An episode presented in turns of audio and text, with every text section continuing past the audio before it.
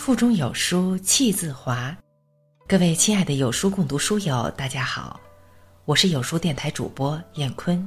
有书共读新版 App 已上线，各大应用商店搜索“有书共读”即可下载。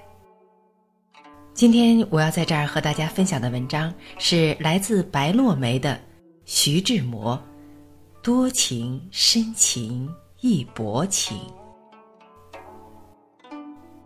民国世界，气象万千，如梦一真，纷乱多景，又朴素有情。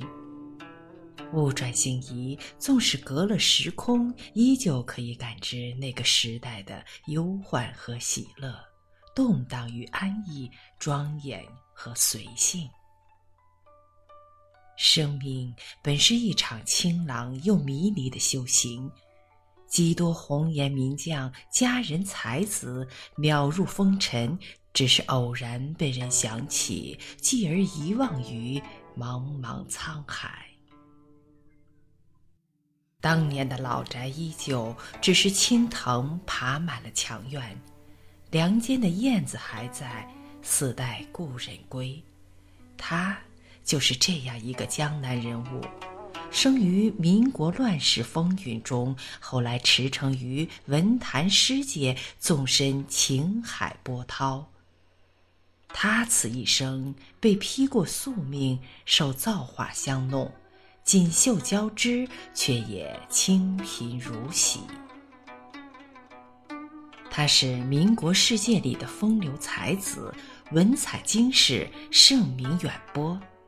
他是三生石畔的多情种子，前因已定，只待果报。他出生在江南富商之家，貌似潘安，情如宋玉，才胜子建。就是这样一个响亮的人物，途经民国岁月，抛下几段未了的缘分，留下数卷瑰丽的诗文，独自仓促离开。他这一生，不慕虚名浮利，只恋风月情长；不求富贵安乐，唯愿厮守相欢。他一生追寻真、美、自由，为情爱舍弃荣华功名，翻越世俗界限，不惧流言碎语。他将民国的诗情和浪漫背负于身。令无数名媛佳丽为之倾倒，并亦享尽人间风月，断送四锦前程。他叫徐志摩，又名徐章旭。他一世繁华，一世悲凉，一世多情，也一世心酸。他活得认真执拗，又过得随性自在。他多情也薄情，慈悲又冷酷。他一生短暂，却经历了别人几生几世的情爱和故事。他热烈缠绵，亦只是别人眼中轻描淡写的风景。徐志摩这一生和三个女人有过深刻交集，最后来不及嘱咐道别，就匆匆转身。他是春日枝头那抹新绿，也是苍茫天空那片流云，更是历史星空那阵薄风。他此生视爱如命。用尽所有的筹码，下一场叫做情的赌注。拥有过，失去过，珍惜过，也辜负过。张幼仪，是他耗尽了一生也还不了的情债。所谓宿债难偿，真情难舍，纵使债。他亦不能为爱妥协，又或许感情本就没有相欠，所有的爱怨皆是自己一厢情愿。张幼仪端庄大方，贤惠善良，为他频繁生养，照料双亲，无怨无悔。徐志摩给不了他爱，只能无情地将他抛掷在异国他乡，不肯问津。他亦有他躲不过的情节，亦有他的不如人意。当这颗柔软失意的心邂逅梦中那朵素洁的白莲时，他如何视若无睹？伦敦的烟雨，康桥的柔波，让他深深地沉醉在一场突如其来的爱恋中，不能醒转。他是从人间四月天里走来的林徽因，是爱，是暖，是希望，是天真，也是庄严。在此之前，他不知世间会有如此娉婷清灵的女子；在此之后，百花皆不能入其眼。他甘心做一株招摇的水草，葬身于康桥的柔波，只为换取他一颦一笑。当他舍弃结发妻子，与张幼仪断情割爱时，林徽因却悄然转身。过往的誓约、刻骨的爱恋，在瞬间成为幻影。你若是江南采莲的女子，我必是你皓腕下错过的那一朵。原以为这朵白莲可以采撷回家，一生珍藏，免他流离，免他一世，免他孤苦，却终究还是错过了它最美的花期。再相见，她已嫁作他人妇，虽有往来，却也只能相望他的背影，假装冷清。他依旧是那朵清白醒透的莲，从容安静，无痛无恙。他连怪罪他的话都说不出口，可他到底不能忘情，亦无法收心，只盼着岁月垂怜，红颜回首，但覆水难收。林徽因有情，却不会为情而迷失荒径。他活得坚定清透，他的生命里不允许有背叛纠缠，亦不能有缺失和破碎。